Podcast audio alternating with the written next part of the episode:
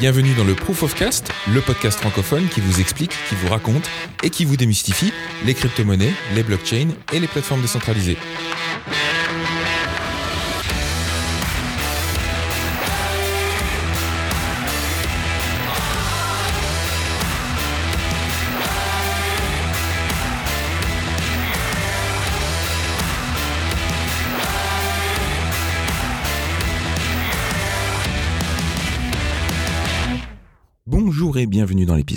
du Proof of Cast, le podcast francophone qui vous raconte, qui vous explique et qui vous démystifie les crypto-monnaies, la blockchain et les plateformes décentralisées.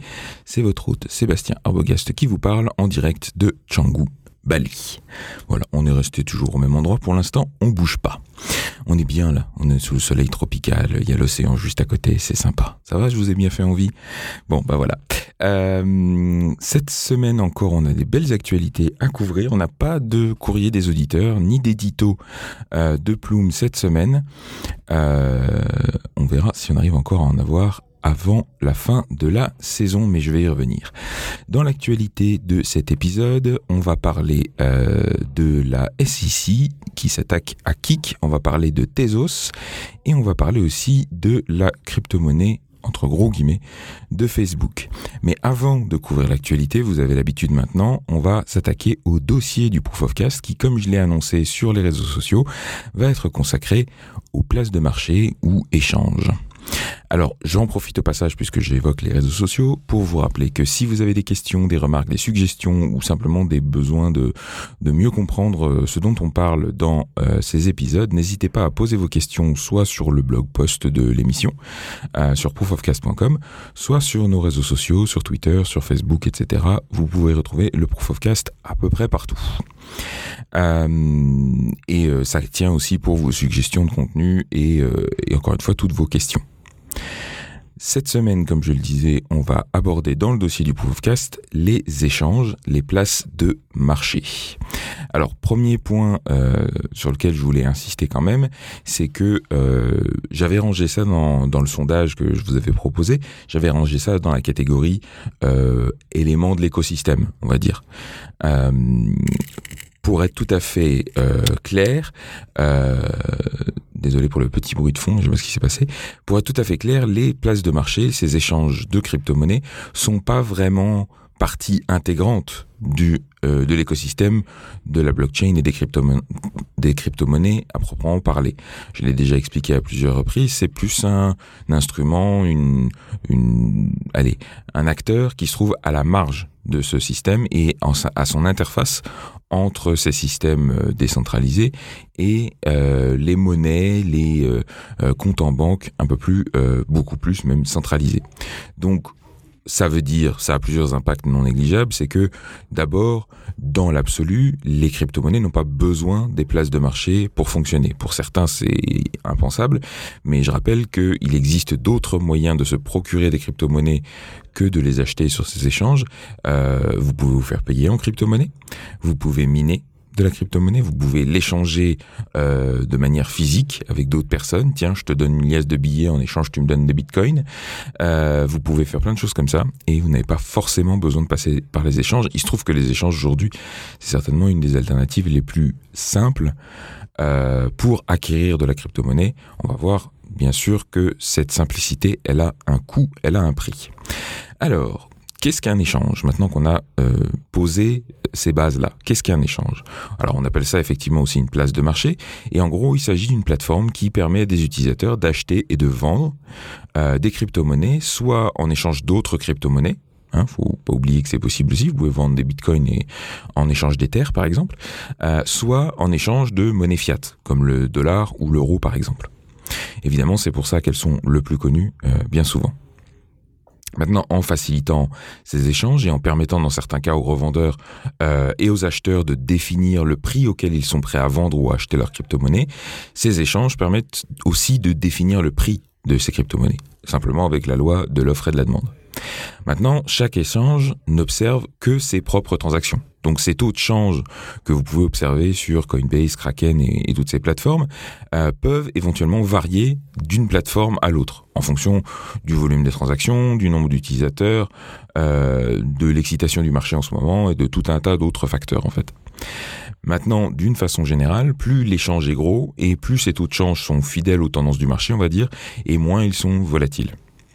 Maintenant, notez que si vous voulez faire du profit en profitant de ces différences de taux de change entre plateformes, euh, vos bénéfices devront évidemment couvrir au moins les frais de transaction imposés par chaque plateforme et je vais y revenir parce que toutes ces remarques-là étaient applicables à, on va dire, tous les échanges qui existent. on va voir maintenant qu'il y a deux grandes familles euh, d'échanges et le type d'échange le plus répandu actuellement, c'est ce qu'on appelle les échanges centralisés. On, les appelle même pas comme ça, on appelle, les appelle échanges parce que euh, les gens imaginent même pas, enfin la plupart des gens n'imaginent même pas qu'il existe une alternative décentralisée. Euh, mais c'est concrètement euh, dans cette catégorie qu'on range les Coinbase, les Kraken, les Binance et autres joyeusetés comme ça dans ce genre. Et il y en a des dizaines, si ce n'est des centaines. Je crois que le dernier compte que j'ai vu, c'était plus de 200 euh, de ces places de marché, avec encore une fois des volumes qui diffèrent euh, grandement, euh, des nombres d'utilisateurs qui diffèrent grandement, et aussi des cibles parfois qui sont différentes. Vous avez des places de marché qui sont plus ciblé sur euh, les traders, hein, ceux qui font vraiment du, trading au quotidien qui font beaucoup de transactions, des fois même qui automatisent, etc. Et puis euh, les petits porteurs, on va dire comme vous et moi, euh, enfin sauf si vous êtes trader, qui achètent plus occasionnellement, on va dire, des crypto-monnaies. Et les interfaces utilisateurs sont pas toujours les mêmes en fonction des cas d'utilisation. Maintenant, sur ces échanges, l'idée c'est que vous disposez de comptes à la fois en monnaie fiat, sur lesquels vous pouvez déposer et retirer de l'argent, par exemple avec votre carte de crédit, avec votre compte PayPal ou simplement par virement bancaire. Et vous disposez également de comptes en crypto-monnaie. Et à ce titre, on dit que ces plateformes ont la garde de vos fonds, de vos fonds.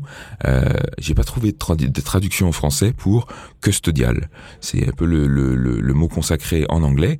Euh, custodial, ça veut dire qu'ils ont la garde de vos fonds. C'est l'approximation la plus proche que j'ai trouvée.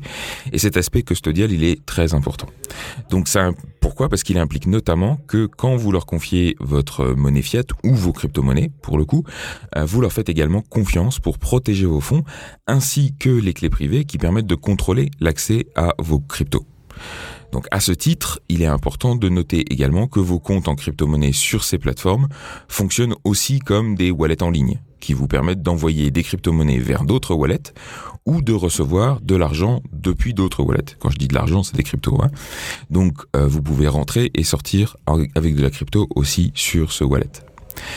Alors souvent, le modèle économique de ces plateformes est généralement basé sur des frais de transaction associés en général au retrait de monnaie fiat et aux achats de crypto-monnaies.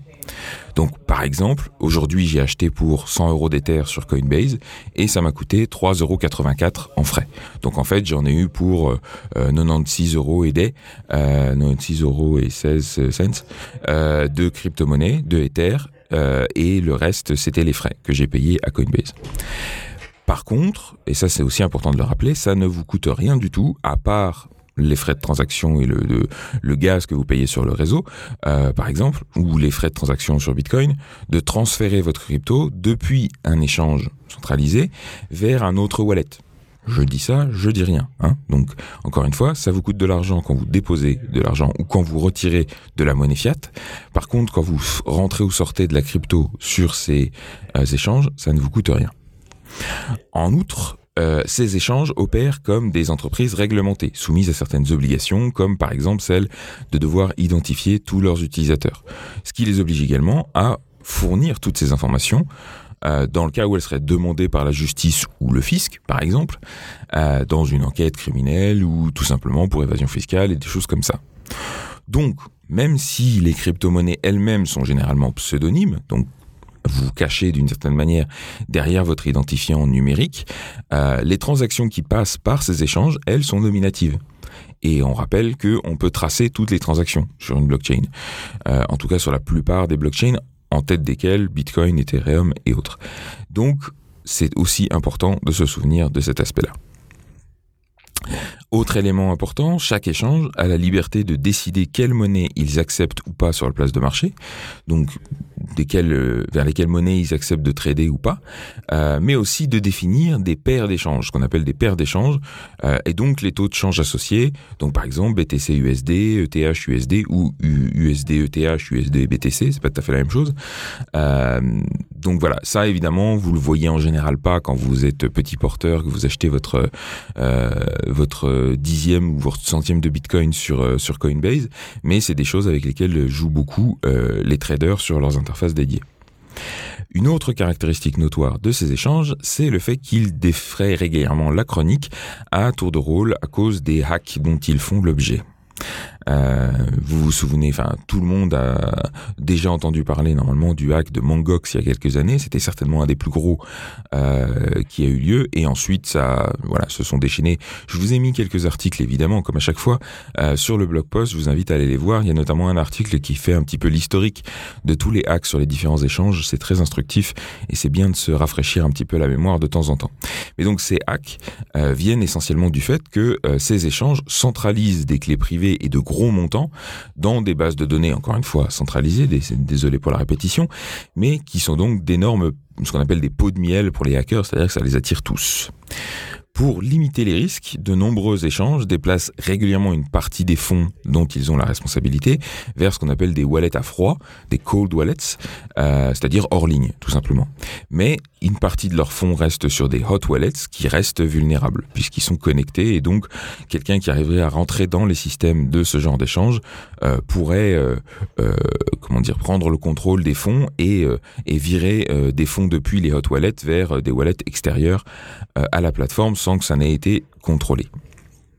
C'est typiquement ce qui s'est passé sur Binance il y a encore quelques semaines de ça, si vous et je vous renvoie aux épisodes précédents du Proof of Cast. Et bien sûr, N'oublions pas qu'il reste toujours la tentation pour les managers de ces entreprises, de ces échanges, de eux-mêmes participer à des manœuvres très douteuses, allant de la manipulation de marché jusqu'à la, détournement de fonds pur et simple. C'est ce qui s'est notamment passé avec Mongox, par exemple. Euh, donc voilà, ça aussi c'est important de s'en souvenir. Maintenant, ces événements poussent aussi à chaque fois les marchés vers une alternative qu'on appelle les échanges décentralisés, ou autrement dit les DEX, DEX. Alors, Parlons un petit peu de cette autre famille d'échanges.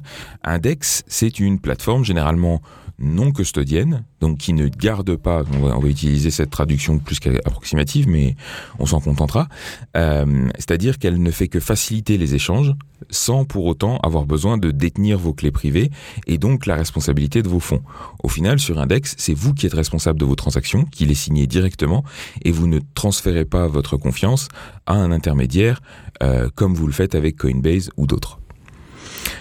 Alors, ça prend un DEX, ça prend généralement la forme soit d'une application décentralisée euh, dans laquelle le code d'un smart contract prend la place de l'intermédiaire dans un échange classique, euh, soit, euh, enfin, donc ça prend la place voilà, d'un intermédiaire avec un, smart contract et une application décentralisée, et ça prend la forme soit d'une application web, avec laquelle vous pouvez interagir par exemple avec un, un, un browser, on va dire, un petit peu enrichi avec une extension comme MetaMask par exemple qui permet de gérer euh, un wallet de crypto-monnaie en l'occurrence d'Ether euh, ou alors ça passe par un client lourd c'est-à-dire une application que vous devez installer sur votre ordinateur et qui se connecte à un réseau. Euh, c'est par exemple le cas d'un DEX comme BISC. Alors puisqu'on en est à citer des exemples parmi les DEX les plus populaires on peut par exemple citer EtherDelta euh, qui lui fonctionne comme une application décentralisée dans votre browser avec MetaMask par exemple, euh, et euh, qui vous permet simplement voilà d'échanger uniquement sur le réseau Ethereum. soit de l'Ether ou des tokens ERC20 euh, c'est essentiellement là-dessus que ça se concentre. Euh, vous avez IDEX aussi, Kyber Network, qui fonctionne plus ou moins de la même manière, et vous avez aussi BISC, qui est un petit peu plus original, puisque lui, c'est plutôt un client lourd, et qui lui permet aussi de faire euh, d'autres types d'échanges je vais y revenir. Parce qu'en fait, le, truc, c'est que la plupart des DEX aujourd'hui se concentrent essentiellement sur des échanges de crypto à crypto, ce qui limite évidemment un peu leur intérêt pour les spéculateurs, mais qui est une conséquence directe de la nature non custodienne. L'idée, c'est ben, comment vous pouvez prouver que vous avez de quoi payer un achat de crypto-monnaie en dollars, par exemple, sans posséder ces dollars et sans interface fiable pour vérifier la balance de votre compte en banque en dollars? C'est un petit peu ça la difficulté. Évidemment, sur les plateformes custodiennes, le problème se pose pas. Vous déposez vos fonds euh, par virement bancaire ou par carte bancaire sur votre compte en dollars sur la plateforme, et à partir de là, ils savent ce que vous avez comme fonds puisque c'est eux qui ont la vue sur la base de données. Dans un dans une plateforme non custodienne, vous n'avez pas cette possibilité. Alors maintenant, vous avez certains euh, DEX comme par exemple BISC, euh, qui permettent aussi de faire des échanges en monnaie fiat en passant par une certaine catégorie, on va dire, de compte en banque un peu spécifique, comme Venmo euh, ou euh, d'autres. Je crois que Chase a aussi une, un, un, compte en banque un peu moderne, comme ça, avec une API, etc. Euh, mais voilà, c'est assez restrictif quand même. Vous pouvez pas faire ça avec n'importe quel compte en banque. Et en plus de ça, euh, quand vous faites des échanges avec ça, quand vous faites des transactions avec ça, vous devez trouver un. Donc si vous, par exemple, vous faites une, vous posez un ordre pour euh, faire une vente, vous devez trouver un acheteur qui a le même type de compte en banque. Donc c'est un petit peu compliqué quand même. Alors un autre élément à souligner, c'est que même si les échanges sur les DEX sont conçus pour se faire sans intermédiaire, vous devez quand même faire confiance d'une certaine manière aux développeurs qui codent les smart contracts euh, et l'interface utilisateur, ainsi qu'aux gens qui euh, gèrent l'échange donc qui choisissent les paires qui peuvent être échangées, etc., etc. Donc la décentralisation, elle n'est pas toujours totale non plus. Maintenant, encore une fois, pour reprendre l'exemple de BISC, puisque voilà, c'est un exemple qui revient assez souvent comme euh, probablement un des DEX les plus décentralisés, euh, récemment, ils ont euh, basculé sur une structure de DAO, c'est-à-dire qu'il n'y a plus un manager qui gère le truc, c'est une communauté qui prend des décisions de manière collective avec un smart contract de gouvernance dédié. Donc, particulièrement intéressant. En général, euh, l'interface, comme je le disais, c'est soit une application installée sur votre ordinateur, soit une interface web qui se connecte directement au réseau via un wallet dans votre browser. Maintenant, euh, autre caractéristique, ces decks sont souvent open source, donc vous pouvez aller voir le code, vous savez ce qui se fait. En tout cas, si ça n'est pas le cas, vous devez vous méfier, euh, puisque ça veut dire qu'encore une fois, vous ne savez pas ce qui se passe exactement dans le smart contract qui permet de gérer vos fonds et euh, enfin de gérer vos fonds, qui permet de gérer les transactions en tout cas. Et donc, euh, par voie de conséquence, leur modèle économique n'implique généralement pas de frais, que ce soit au retrait ou au dépôt, puisqu'ils sont non custodiales en tout cas la plupart d'entre eux. Euh, ce qui se passe aussi, et c'est un de leurs principaux inconvénients, c'est que du coup, avec toutes ces limites, leur interface euh, est généralement moins facile à comprendre. Euh, entre autres parce que euh, les volumes de transactions sont pas suffisants pour permettre d'automatiser ce qu'on appelle la découverte des prix, donc le taux de change, en gros, la détermination du taux de change. Et donc, en gros, ça fonctionne plutôt sur une interface de type trader, c'est-à-dire que vous avez un livre d'ordre, un livre de commande, d'une certaine manière, euh, dans lequel vous pouvez euh, soit mettre un ordre de vente, soit un ordre d'achat, et ensuite, ben, le système va vous aider à trouver un ordre d'achat correspondant à votre ordre de vente, et va vous permettre d'orchestrer la transaction. Mais il euh, n'y a pas assez de volume en général pour que cette euh, correspondance soit faite complètement automatiquement, donc ça implique pas mal euh, d'interactions manuelles. Et donc, par exemple, vous pouvez dire, bah, j'ai X Ether que je suis prêt à vendre, j'ai un Ether que je suis prêt à vendre contre 220 euros, et vous êtes, devez attendre de trouver un autre utilisateur du réseau qui lui est prêt à faire la transaction inverse. Maintenant, évidemment, tout ça, ça peut prendre du temps, euh, donc c'est moins pratique. Donc du coup, il y a moins d'utilisateurs et moins de transactions, donc les transactions sont plus lentes et le cercle vicieux continue. À cause de tout ça, aujourd'hui encore, l'immense majorité des transactions entre crypto-monnaies et monnaie fiat ou alors de crypto à crypto passent encore par des échanges centralisés custodiens. Maintenant, il y a fort à parier qu'avec tous les hacks qui se multiplient, et en plus euh, la régulation qui se resserre sur certaines de ces plateformes, de plus en plus de gens vont progressivement se tourner vers les DEX et faciliter aussi leur développement et leur déploiement. À côté de ça, il y a d'autres technologies qui doivent encore être développées pour que ces plateformes gagnent en maturité.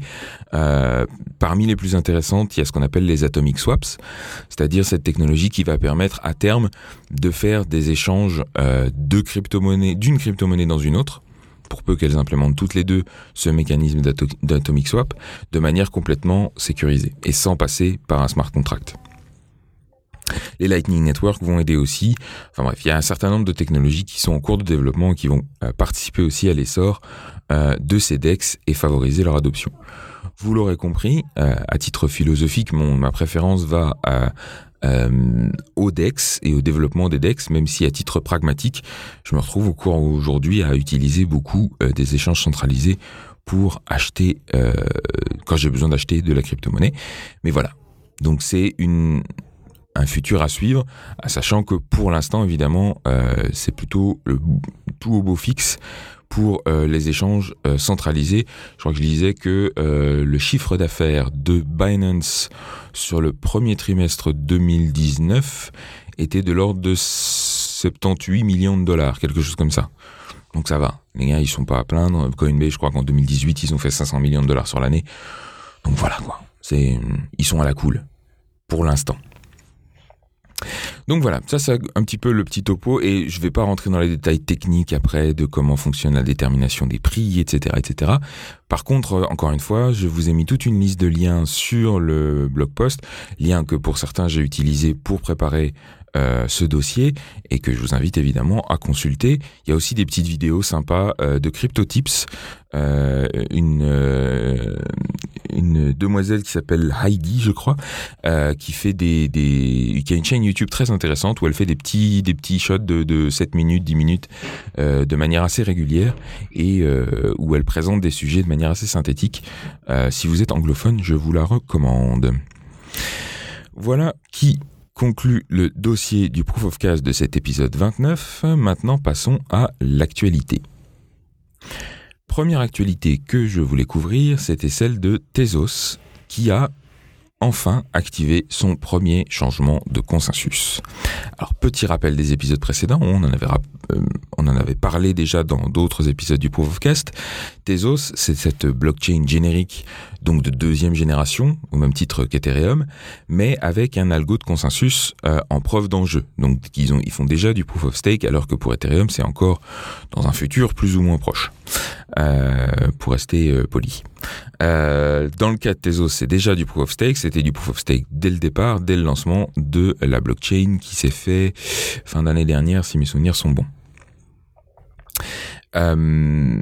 La particularité, enfin une des particularités de Tezos, c'est euh, d'intégrer ce qu'on appelle un mécanisme de gouvernance on-chain. Alors on-chain, vous en doutez, par opposition à off-chain. Ethereum, sa gouvernance est plutôt off-chain. Il n'y a pas de décisions qui sont prises directement sur la blockchain, alors que dans le cas de Tezos, on a ce qu'on appelle un algorithme de consensus auto-amendable. Autrement dit, dans l'algorithme de consensus, il y a des règles qui permettent de modifier l'algorithme de consensus via le protocole lui-même. Donc c'est assez, euh, allez mathématiquement c'est assez euh, mind blowing, on va dire, mais euh, voilà c'est c'est c'est du velu, hein, on va dire. Mais l'idée c'est que ce processus d'auto-amendement implique plusieurs tours de vote. Euh, les votes se font par les validateurs du réseau qu'on appelle les bakers, les boulangers. Euh, ça va plaire à nos amis français. D'ailleurs, les fondateurs sont français. Euh, avec à chaque tour des seuils de participation, donc des quorums, et des seuils de vote aussi. Et ce qui se passe, c'est que à chaque tour, si ces seuils sont atteints, enfin à la fin des trois tours, pardon, si ces seuils sont atteints, un changement du, au protocole peut être activé automatiquement et le processus dans son ensemble peut prendre environ trois mois. Donc, jusqu'à récemment, euh, ce qui se passe, c'est que toute cette fonctionnalité d'auto-amendement euh, du protocole était purement théorique. C'était dans le white paper, c'était dans euh, les cartons, c'était dans le code quelque part, mais on l'avait pas encore utilisé. Euh, et de fait, Tezos, c'est la première blockchain à implémenter ce genre-là euh, d'algorithme auto-amendable. D'autres blockchains ont plus ou moins intégré des systèmes de signalement, c'est-à-dire d'opinion, de, de, collecte d'opinion dans la blockchain elle-même. Mais là, on a vraiment un système qui permet d'activer directement des changements au protocole via le protocole lui-même. Euh, ce qui s'est passé, c'est qu'en février de cette année, une des entités du réseau, enfin un des, membres de l'écosystème, euh, qui s'appelle Nomadic Labs, a mis sur la table deux propositions concurrentes pour un premier vote, donc un premier tour pour essayer de modifier cet algorithme. Ces propositions s'appellent les Athènes A et Athènes B, et elles proposaient toutes les deux d'augmenter la limite de gaz de chaque bloc, c'est-à-dire en gros la capacité de chaque bloc, et donc d'une certaine manière indirectement euh, le débit du réseau. Mais la différence entre les deux, c'est que dans le cas de Athens A, euh, la proposition euh, amenait aussi une modification euh, du seuil de participation au mécanisme de validation, donc au baking en fait. Jusqu'alors, il fallait mettre en caution ce qu'on appelle un rôle, là aussi vous avez tout un jargon, hein. un rôle de 10 000 thésis, donc vous deviez mettre 10 000 thésis en caution pour pouvoir être validateur, pour pouvoir être baker. Maintenant, avec Athens Euh, l'idée c'était de réduire ce euh, seuil à 8000 théses. Donc de rendre ce processus de baking, de validation, plus accessible à un plus grand nombre. Alors, autre originalité, autre particularité, c'est que les deux propositions intégraient une facture, euh, c'est comme ça qu'il s'appelle ça, de 100 théses à destination de Nomadic Labs. Autrement dit, un paiement automatique à l'activation du changement de ces synthèses vers celui qui avait proposé les changements, à savoir euh, Nomadic Labs. L'idée ici, Synthesis, c'est pas grand chose. Hein. Euh, J'ai pas vérifié les taux ce matin, mais euh, ouais, on est, euh, c'est de l'ordre de 10 cents le thesis, je crois. Euh, j'ai plus les chiffres en tête, mais en tout cas c'est pas grand chose. Santaisie, ça fait euh, allez un bon resto quoi. Donc euh, c'était uniquement pour tester le concept. L'idée est qu'à terme ils veulent pouvoir utiliser ce système comme un moyen de financer les propositions. C'est-à-dire que pour l'instant, les, propositions mises sur la table, on, va le voir, elles sont assez simples. C'est juste des changements de paramètres dans le réseau.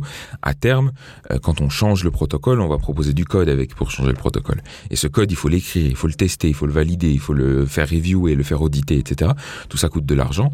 Et donc pour incentiviser d'une certaine manière les acteurs du réseau à faire ce genre de propositions et à les faire correctement, euh, ils pourront associer aussi des factures à leur euh, à leur comment dire à leur proposition. Et à ce moment-là, ces thésis, si mes souvenirs sont bons, sont créées aussi euh, out of nowhere. Ils sont pris à personne, ils sont juste euh, créés à partir de rien, euh, considérés comme une création de monnaie nouvelle. Alors, comme je le disais, l'impact de ces propositions, il n'est pas vraiment majeur à ce stade, hein, il fait que modifier des paramètres du réseau, mais par contre, c'est un très bon premier test de ce mécanisme de gouvernance. Alors, pour remettre les choses dans leur contexte et expliquer un petit peu comment ça s'est déroulé, la première période de vote qu'on appelle la période de proposition, le proposal période, a duré quatre semaines et a connu une participation de 49% des bakers. Alors quand on dit 49% des bakers, c'est pas en nombre, c'est en baking power, c'est-à-dire euh, en, en, monnaie, euh, en nombre de rôles, en gros, que chacun a mis sur la table. Euh, donc voilà, votre vote est proportionnel à ce que vous possédez d'une certaine manière. C'est un peu comme ça que ça fonctionne pour ce système. Euh, donc on a 49% des bakers qui ont proposé et qui ont participé au vote et qui ont favorisé euh, la proposition Athens A à hauteur de 71% contre 29% pour Athens B. Donc autrement dit, c'était la proposition qui permettait non seulement de réduire euh, d'augmenter pardon euh, le, la limite de gaz par bloc, mais aussi euh, de réduire le rôle de 10 000 à 8 000 thésis. Ensuite, vous avez une deuxième phase euh, qui euh, s'appelle la phase de d'exploration. Et là, l'objectif, c'était de dire oui ou non, en gros. Euh, donc, dans cette phase, euh, il fallait qu'il y ait au moins 80% de quorum, donc 80% du baking power qui participait, et au moins 80% de ces votes euh, devait voter oui pour que Athens A passe à l'étape suivante. Et ça a fonctionné également puisque la participation elle a été de 87% et le vote final c'était 99% en faveur. Donc la proposition est passée en phase de test. Ça c'était la troisième phase. Dans la phase de test, donc dans cette troisième phase, la proposition elle a été activée sur un fork du mainnet. Donc plutôt que de mettre ça sur un, testnet euh, artificiel avec des fausses transactions, etc. Euh, à ce moment-là, ce qu'ils font, c'est qu'ils prennent le réseau euh, au jour où on est, ils font, ils en font un fork volontaire, c'est-à-dire que les, les validateurs commencent à valider des, des blocs sur une version alternative avec déjà ce changement. Donc c'est un peu comme s'ils faisaient le, euh, allez, s'ils activaient déjà le changement, sauf qu'ils le font sur un réseau qui n'est pas le réseau euh, officiel. Et donc ça, le but évidemment, c'est de tester que euh, la proposition, enfin l'activation de la proposition ne met pas en danger l'intégrité des données, ne n'empêche pas le réseau de continuer à fonctionner, etc.. Et à l'issue de cette phase, vous avez un dernier vote qui est le vote de promotion. Donc la période de promotion, euh, qui doit décider en gros, est-ce qu'on fait en sorte que le fork du mainnet qu'on a mis en place devient le réseau principal ou pas donc, euh, en fait, c'est un petit peu plus compliqué que ça, parce que vous avez des choses qui continuent à se passer sur le réseau principal et tout. Donc, bref. En gros, c'est est-ce qu'on active définitivement la, la modification ou pas? Et là encore, vous aviez un quorum nécessaire, et parmi ce quorum, vous deviez avoir au moins 80% des votes euh, en faveur. Et le quorum, ce coup-ci, il était adapté. Euh, il y a un algorithme qui permet d'adapter ce quorum. Et là, en, l'occurrence, le, chiffre nécessaire, c'était 81,39%. Et ils y ont réussi puisque euh, la participation était de 84,35% de participation. Et 99% de ceux qui ont participé ont voté pour, en faveur d'une activation. Donc, résultat des courses, la proposition a été activée automatiquement sur le réseau Tezos le 30 mai dernier. Alors, plusieurs leçons intéressantes ont pu être tirées déjà de tout ce processus. Déjà, ça a marché. C'était pas évident depuis le départ. Encore une fois, c'était très théorique. Personne ne l'avait jamais tenté, un truc pareil. Donc, ça a fonctionné. Le changement était assez, simple, pardon, mais il est allé jusqu'au bout et sans problème majeur. Ensuite, il y a eu un certain nombre de débats quand même autour de ces propositions euh, qui se sont faits assez sainement sur un grand nombre de canaux. Euh, ça allait de Reddit à Slack en passant par Twitter, Medium et même des plateformes plus dédiées à ce genre de signal comme Kialo, c'est la première fois que j'en entendais parler, ou Vote, qui est une espèce de carbone vote à la Tezos, c'est-à-dire encore une fois une possibilité de signaler euh, des intentions de vote euh, en mettant euh, en l'occurrence des théses sur la table, mais là pour le coup pas seulement euh, ouvert uniquement aux validateurs, mais ouvert à tout possesseur de thésis. Ensuite, ce qui est important de signaler, c'est que dans Tezos, si vous n'avez pas suffisamment de thésis, donc si vous n'avez pas le rôle pour être baker, donc si vous avez moins de 10 000 thésis avant l'activation d'Athens A, vous pouvez déléguer vos thésis à donc un délégué.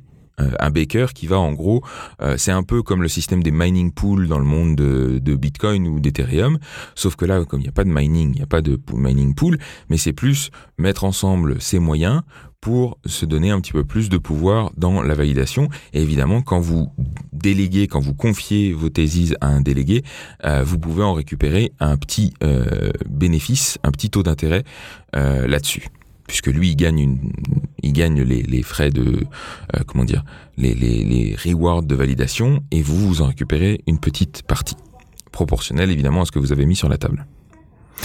Donc l'implication de ça, c'est que d'une certaine manière, comme c'est les bakers qui votent tout autant qu'il valide.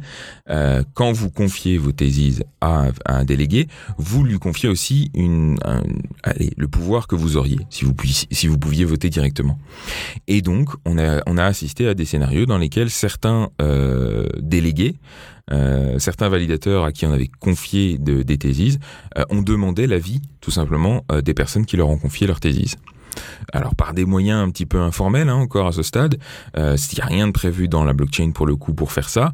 Euh, certains ont fait des posts sur Twitter en demandant des, commentaires, d'autres ont fait des en disant voilà moi c'est ça que je vais voter. À vous de décider si vous voulez euh, garder vos théses chez moi ou les déléguer chez quelqu'un d'autre, etc. Vous avez plusieurs euh, stratégies par rapport à ça, mais évidemment encore une fois les délégués euh, comment dire, profitent de la responsabilité aussi que vous leur confiez en, confiant vos théses. Donc ce mécanisme, encore une fois, n'a rien d'automatique ou d'obligatoire, c'est juste indicatif euh, et, euh, et, vous avez la possibilité de faire bouger vos thésis vers un autre délégué si le vote de votre délégué à vous ne vous plaît pas. Autre conclusion plutôt étonnante et, agréablement surprenante, je vais dire, c'est les taux de participation, qui étaient vraiment particulièrement élevés, surtout si on les compare aux taux de participation dans certains votes récents de gouvernance, par exemple dans MakerDAO, dont on a parlé aussi dans l'épisode précédent, ou encore dans Aragon. Euh, sauf que la particularité de Tezos, c'est qu'il suffit pas de posséder des tokens pour voter, euh, il faut être baker, ou alors avoir indirectement. pour voter indirectement, il faut avoir confié, délégué ses, ses à un baker. Donc ceux qui ont voté et ceux dont on regarde le taux de participation du coup, c'est ceux qui surveillent déjà le réseau en permanence puisqu'ils en valident les transactions. Donc ils sont directement intéressés au bon fonctionnement du machin et à choisir les bons, enfin à faire les bons choix pour le développement du réseau. Et encore une fois, à travers le mécanisme de délégation, ils sont investis d'une responsabilité supplémentaire par tous les petits porteurs, on va dire, qui leur ont confié leur thésise. D'un autre côté, certains mécanismes, comme justement le mécanisme dont je parlais tout à l'heure d'ajustement automatique du quorum en fonction de la participation au vote précédent, euh, ont montré certaines limites potentielles pour des votes futurs. Alors, ils se sont pas manifestés cette fois-ci, mais euh, on s'est rendu compte que, par exemple, certains bakers hésitaient à voter une fois que le quorum avait été atteint, parce que ça pouvait avoir un effet néfaste sur le quorum nécessaire dans un vote suivant. Donc c'est des choses, euh, voilà, encore une fois, des mécanismes d'incentive un petit peu compliqués qui se télescopent les uns avec les autres. Donc là, il y aura peut-être des adaptations à faire, mais ce sera justement probablement euh, l'objet d'une prochaine proposition de modification à l'algorithme de consensus. Donc d'une manière générale, on va dire que ce processus est très intéressant à observer, surtout euh, dans une époque où un grand nombre de communautés ont des difficultés avec leur mécanisme de gouvernance. Encore une fois, on a parlé de MakerDAO, qui a eu récemment beaucoup de mal à faire passer une réduction de son taux d'intérêt. Euh, Aragon, qui a fait passer plusieurs votes euh, limite limite où juste c'était un ce qu'on appelle une baleine donc un gros porteur qui à lui tout seul prenait la décision pour toute la communauté pas très très décentralisé le machin. Donc voilà, il y a, plusieurs difficultés et donc c'est intéressant de voir plusieurs alternatives, plusieurs stratégies se développer et euh, entre autres celle de Tezos. Euh, à noter aussi que Ethereum vient seulement de démarrer euh, les discussions qui s'annoncent houleuses autour des changements qui seront ou ne seront pas intégrés dans le prochain hard fork qui va s'appeler Istanbul. Euh, là aussi, on va, on va assister à des débats assez mouvementés.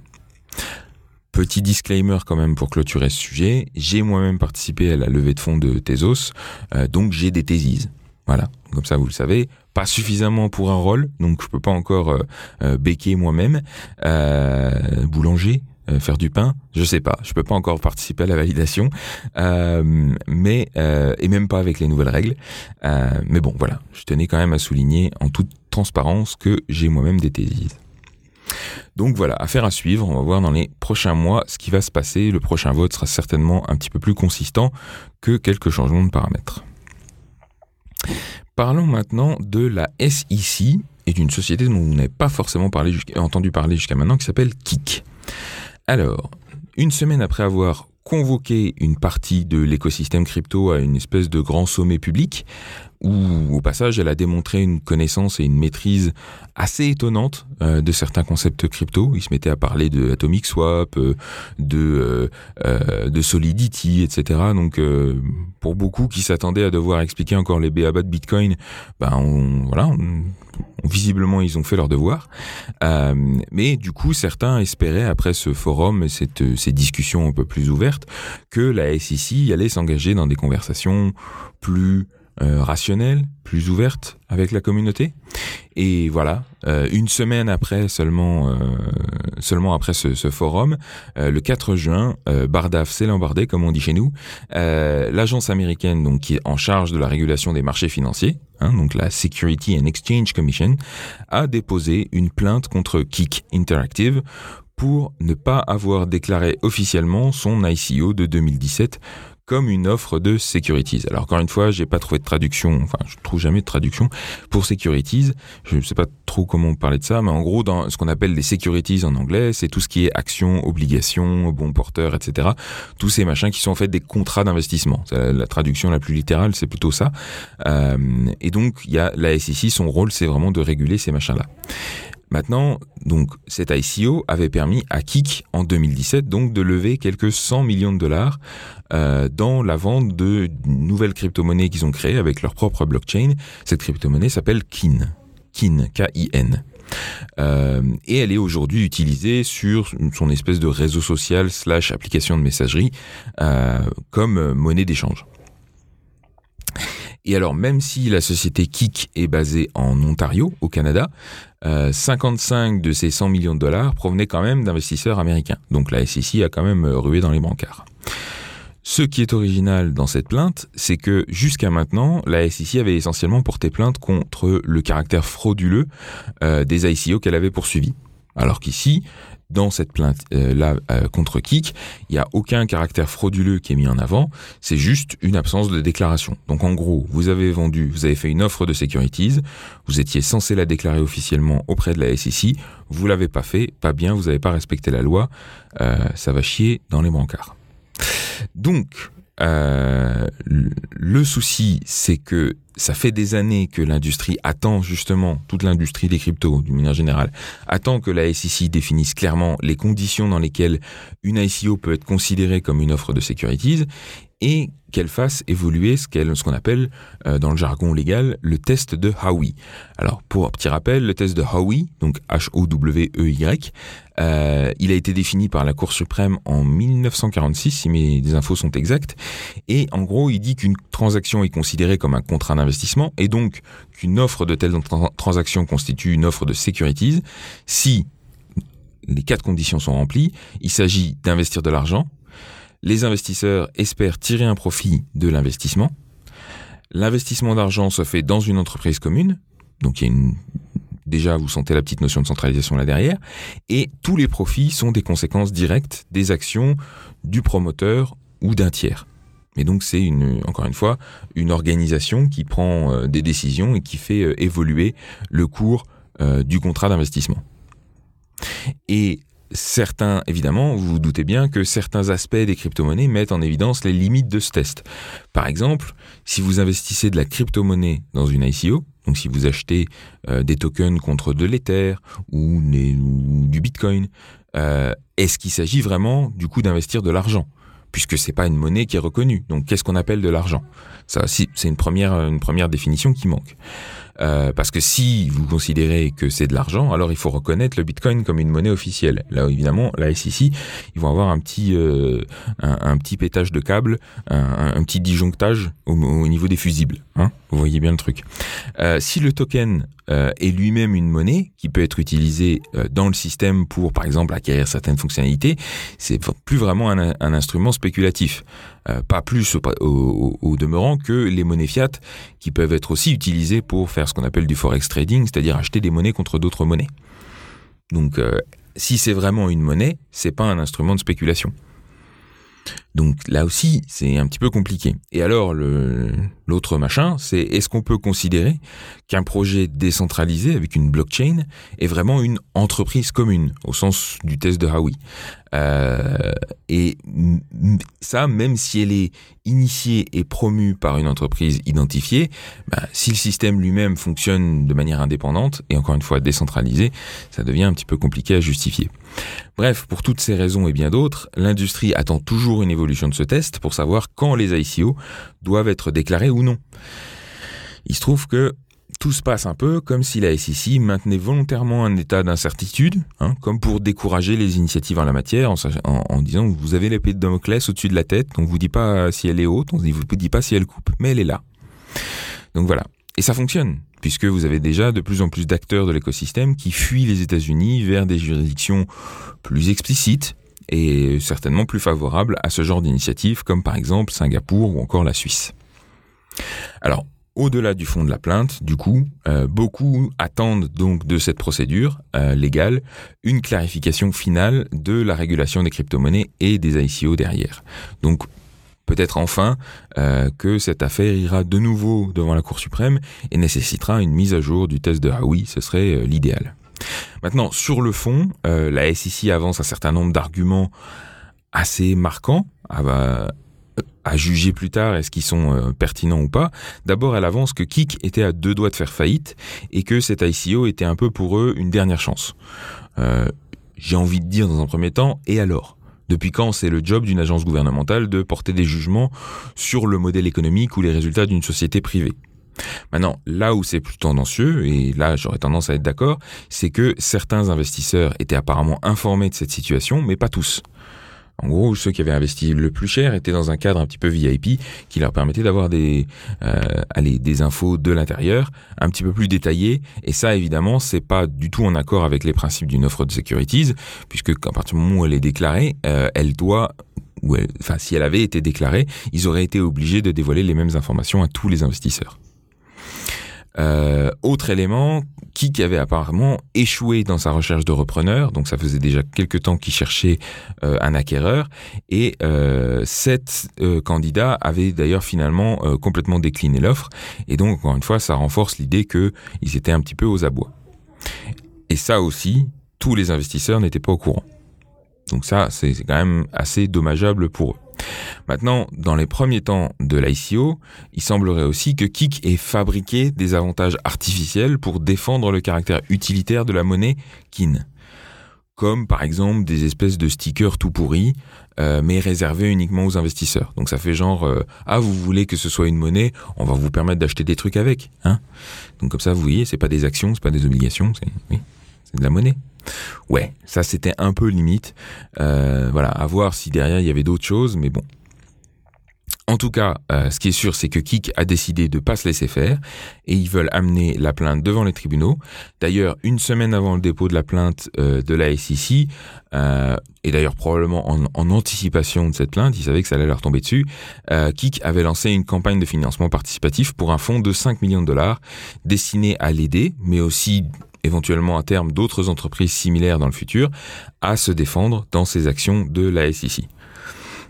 Et à cette occasion, ils avaient d'ailleurs précisé avoir déjà dépensé plus de 5 millions de dollars depuis un an dans des tentatives de négociation et d'accord avec la SEC et qu'ils avaient provisionné finalement 5 millions de dollars en plus pour se défendre dans ce procès. Donc les 5 millions de dollars du fonds participatif euh, seront attaqués que si, euh, enfin, quand ils auront euh, épuisé les fonds qu'ils ont déjà mis de côté. En tout cas, voilà, la bataille est lancée. De nombreux acteurs de l'écosystème espèrent que ce combat, encore une fois, débouchera sur une clarification du cadre légal.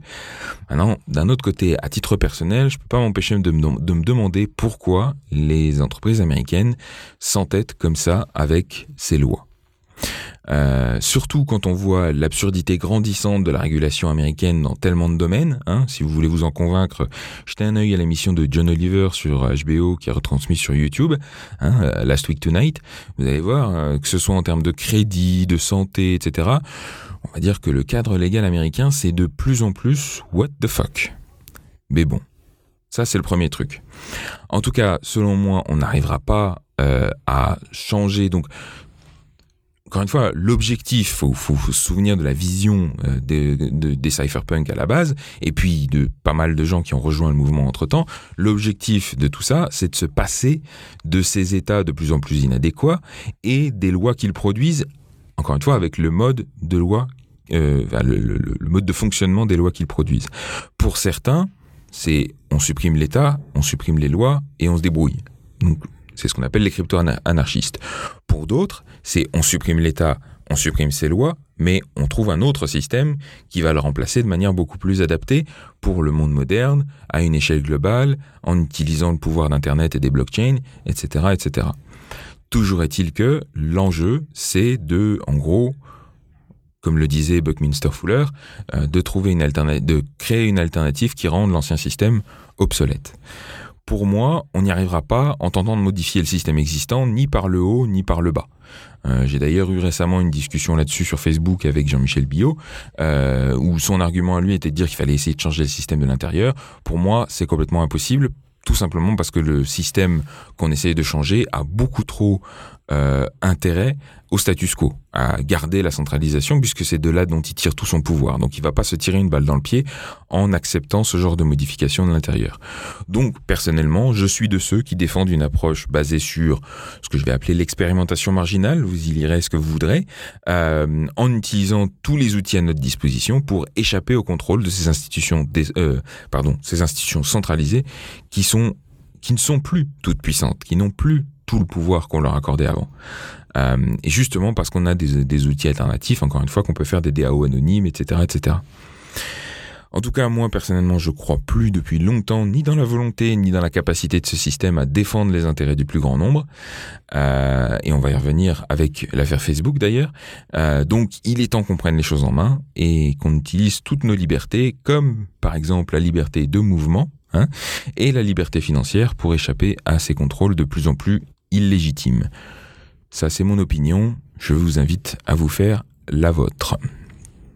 Et alors, on parlait euh, de contrôle et d'État et de centralisation et tout ça, transition naturelle pour parler de la crypto-monnaie de Facebook, dont on avait déjà parlé d'ailleurs dans l'épisode précédent, mais plus ou moins brièvement. Et là, il se trouve qu'il y a eu de nouvelles informations euh, qui sont quand même, allez, perturbantes, pour utiliser un mot euh, mesuré pour rester poli, encore une fois.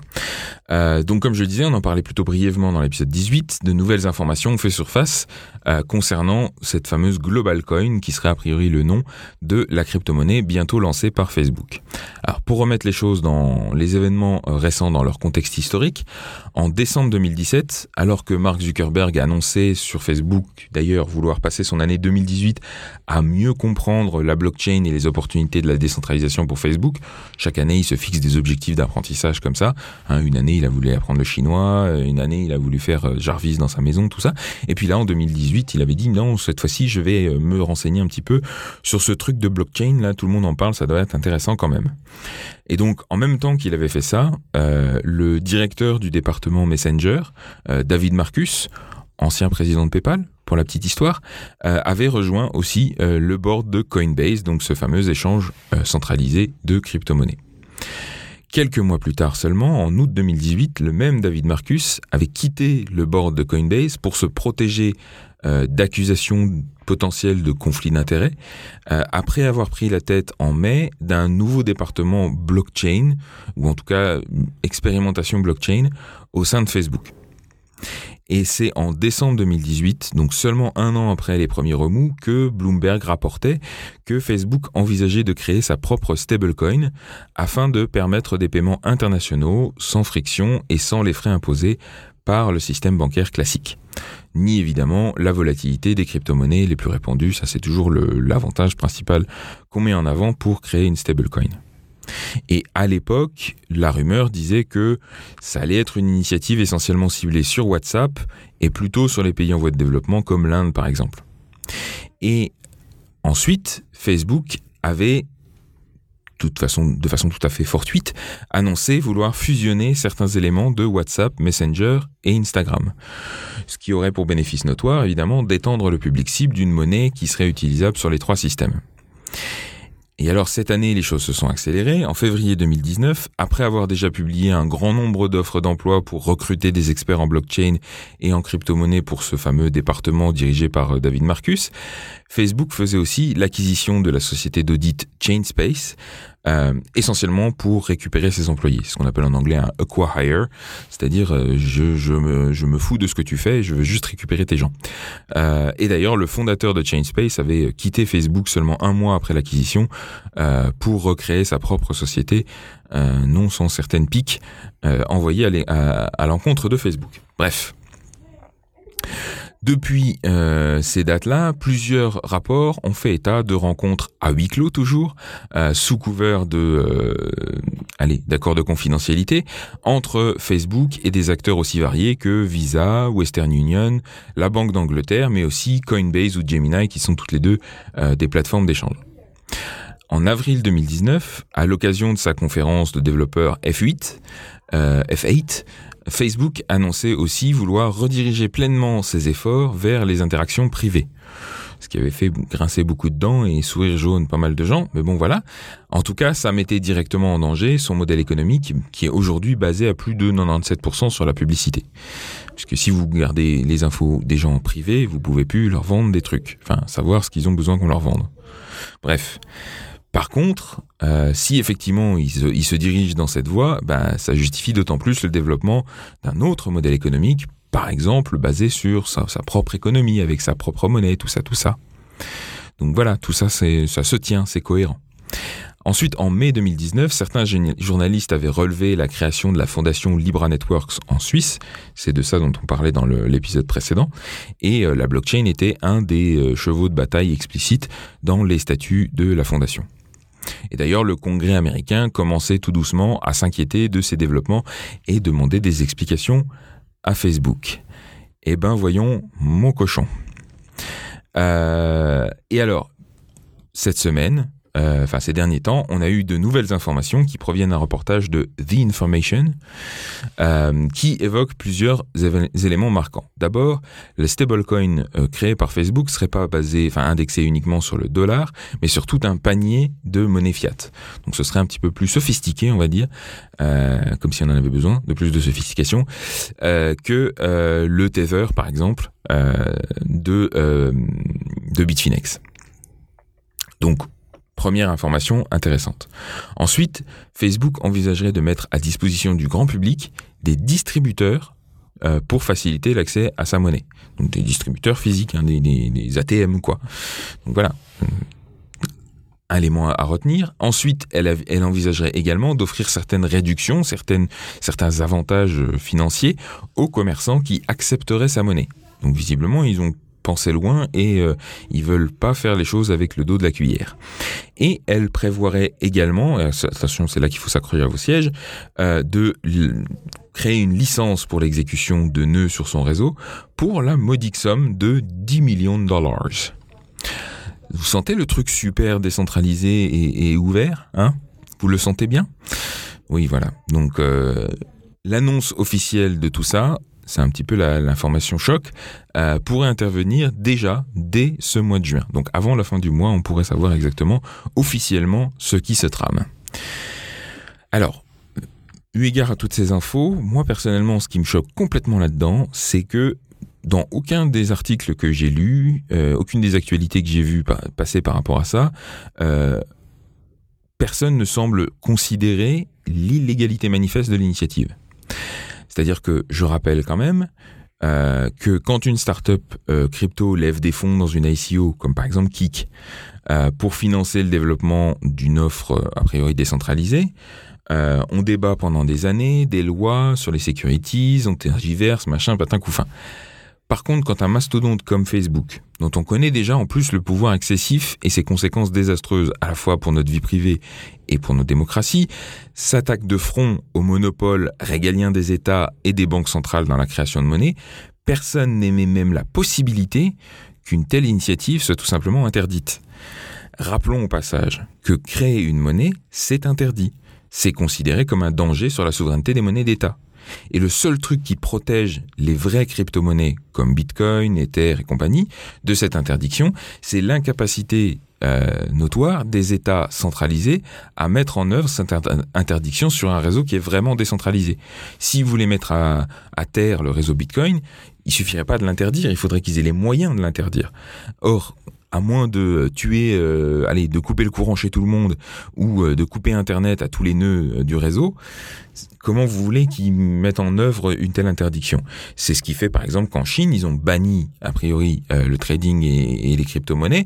Donc, du coup, ils n'avaient plus de plateformes d'échange qui sont situées en Chine. La belle affaire, ça n'empêche pas des mineurs de continuer à miner en Chine, à des utilisateurs de continuer à posséder des bitcoins et de se les échanger, etc. Donc, encore une fois, ce qui protège les crypto-monnaies, les vraies crypto-monnaies décentralisées de l'intervention de l'État et de l'interdiction de l'État euh, de créer une monnaie, c'est ça. D'un autre côté, c'est aussi cette même décentralisation qui en fait un instrument intéressant de reprise du pouvoir par les citoyens de leurs propres droits souverains. Et à mon sens, ça rend l'intervention de l'État un peu moins nécessaire. Par contre, là, on se retrouve quand même avec une entreprise, tout ce qui est de plus centralisé, qui lance une simili mytho blockchain sur laquelle il est très facile de légiférer et qu'il est facile d'interdire et de stopper net. Euh, et même qu'on devrait moralement interdire étant donné la réputation euh, de ceux qui, sont derrière, hein, la réputation calamiteuse de Facebook. Et Zuckerberg, il lance ça en frontal. Alors, il a encore rien annoncé, mais visiblement, les mesures qui, euh, qui se trament en tâche de fond sont pas. voilà, encore une fois, il y va carrément, quoi. Et ça n'inquiète pas. Je veux dire, euh, on y va, quoi, on le laisse faire. Alors, j'espère que ce sera pas le cas. J'espère qu'à partir du moment où tout ça sera officiel, il va y avoir un petit peu de mouvement, aussi bien au niveau gouvernemental qu'au niveau de la concurrence, parce qu'évidemment, euh, avec une telle initiative, Facebook menace frontalement euh, les réseaux de paiement à la Visa, à la Mastercard, euh, les grandes banques avec leurs services, etc. Donc, il y a fort, et eux aussi, ils ont du pouvoir après tout. Donc, ils vont pouvoir un petit peu rentrer dans la bataille et, et montrer à Facebook de quel bois il se chauffe. Du moins, c'est ce que j'espère. Euh, en tout cas, voilà, je dois bien l'avouer. Euh, là, Facebook me fait de plus en plus peur dans sa mégalomanie et d'une certaine manière dans son impunité. On pourrait se dire, après tous les scandales auxquels ils ont eu à faire face avec euh, les fuites d'informations privées, ils auraient fait profil bas, ils se seraient calmés un petit peu. Mais non, non, ils, surenchérissent à chaque fois avec des initiatives toujours aussi euh, effrayantes pour tout un chacun. En tout cas, ce qui se passe, c'est que euh, si les États ne font effectivement rien pour arrêter cette initiative, euh, pour moi, ce sera la preuve définitive de leur démission totale face au pouvoir économique et de leur échec cuisant à défendre les intérêts du plus grand nombre. Parce que là, clairement, c'est pas les intérêts du plus grand nombre dont il s'agit. C'est les intérêts de Facebook et de son modèle économique et de sa puissance euh, associée. En tout cas, chers auditeurs, je compte sur vous pour éduquer votre entourage, pour expliquer les dangers de cette initiative et de cette monnaie avant même qu'elle arrive. Hein. Tous les euh, Tata Janine et tout ça, il faut leur expliquer quand même qu'il ne faut pas qu'ils achètent du global coin, qu'il faut pas qu'ils commencent à utiliser ça à la place euh, d'autres monnaies. Euh, déjà parce qu'à mon avis, ça va quand même pas durer longtemps, et d'autre part parce que même si ça dure longtemps, c'est une menace directe à pas mal de choses. Donc voilà, il faut vraiment qu'on fasse ce qu'il faut pour tuer ce monstre dans l'œuf. En tout cas, je garde espoir dans la totale futilité de leurs efforts à long terme. Hein. Euh, je vous invite à aller voir une petite vidéo de, euh, je vous mettrai le lien aussi, euh, si j'y pense, de Andreas Antonopoulos, le célèbre, l'auteur de Mastering Bitcoin, qui fait toujours des interventions aussi brillantes et qui a, à qui on a récemment demandé son avis sur ces stablecoins, notamment celle de, de, Facebook. Et lui était très allez, relax par rapport à ça en disant de toute façon ça va nulle part. Ces trucs centralisés, c'est de la gnognotte et ça sert à rien. Donc euh, c'est beaucoup d'énergie brassée pour pas grand-chose. J'espère qu'il a raison, en tout cas à long terme. Toujours est-il qu'avec les moyens dont dispose Facebook, ils peuvent quand même faire beaucoup de dégâts, aussi bien sur la, le, le, le allez, les marchés en général, que euh, sur la communauté et la réputation des crypto-monnaies en particulier. Donc euh, voilà, il faut se méfier. J'espère que les banques centrales, les grands groupes bancaires, les réseaux de paiement à la Visa, Mastercard euh, vont effectivement défendre leur beefsteak et euh, prendre un peu de temps et d'énergie à Facebook. Et en tout cas, c'est le moment ou jamais de défendre nos idéaux et notre vision décentralisée du monde, hein, si vous la partagez avec moi, contre ces vautours qui menacent de s'emparer de nos innovations et de les retourner contre nous tous sur cette, euh, ces bonnes paroles très philosophiques et au cœurs, euh, ça conclut cet épisode 29. Euh, on va se retrouver, donc encore une fois, hein, avant de conclure, Toujours la même chose, vous connaissez la musique. Si vous avez euh, des remarques, des suggestions, des questions, des choses qui ne sont pas très claires dans ce que j'ai expliqué, euh, n'hésitez pas à poser vos questions sur le blog post de l'émission, sur proofofcast.com ou alors sur les réseaux sociaux, sur le Facebook. Hein, je ne va pas durer longtemps non plus, euh, ou sur le Twitter Proofofcast.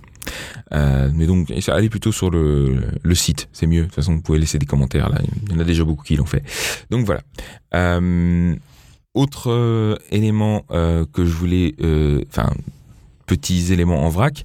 Euh, je vous rappelle au passage que la conférence des développeurs Ethereum, donc la cinquième édition de la DEFCON, aura lieu du 8 au 11 octobre prochain à Osaka au Japon. Donc euh, surveillez, je crois pas que non les tickets sont pas encore en vente, mais euh, surveillez ça si ça vous intéresse et si vous voulez aller en profiter pour aller faire un petit tour au Japon.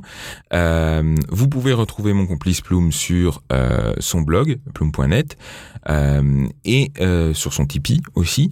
vous pouvez me retrouver sur Udemy avec le cours Udemy qui est dispo toujours à 10 euros pour ceux qui utiliseront le code Proof of Cast. Et ça, c'est si vous êtes développeur et que vous voulez apprendre à développer des smart contracts et des applications décentralisées sur Ethereum. Vous pouvez aussi me retrouver dans le podcast Les Technos sur lestechnos.be. Et toujours, si vous voulez soutenir l'émission financièrement, vous pouvez envoyer vos petits dons en Ether à l'adresse proofofcast.eth. Le prochain épisode de l'émission sera le numéro 30. Euh, il sera diffusé le 22 juin et ce sera le dernier de la saison avant une pause estivale de deux mois. Donc on prendra ça euh, début septembre. Donc voilà, épisode 30, dernier épisode de la saison. Ne le ratez pas, ce sera le 22 juin prochain. Et bien sûr, N'hésitez pas à nous coller des reviews sur iTunes. Ça fait toujours plaisir, d'autant qu'en plus, euh, il y a pas mal de changements en ce moment du côté des podcasts euh, iTunes, puisque iTunes a été divisé, podcast aura sa propre application, tout ça. Donc il y a pas mal de mouvements et donc toutes vos reviews, euh, vos stars avec vos commentaires peuvent aider à diffuser largement la parole du Proof of Cast. Je vous remercie d'avoir écouté jusqu'ici et je vous dis à la prochaine. Au revoir.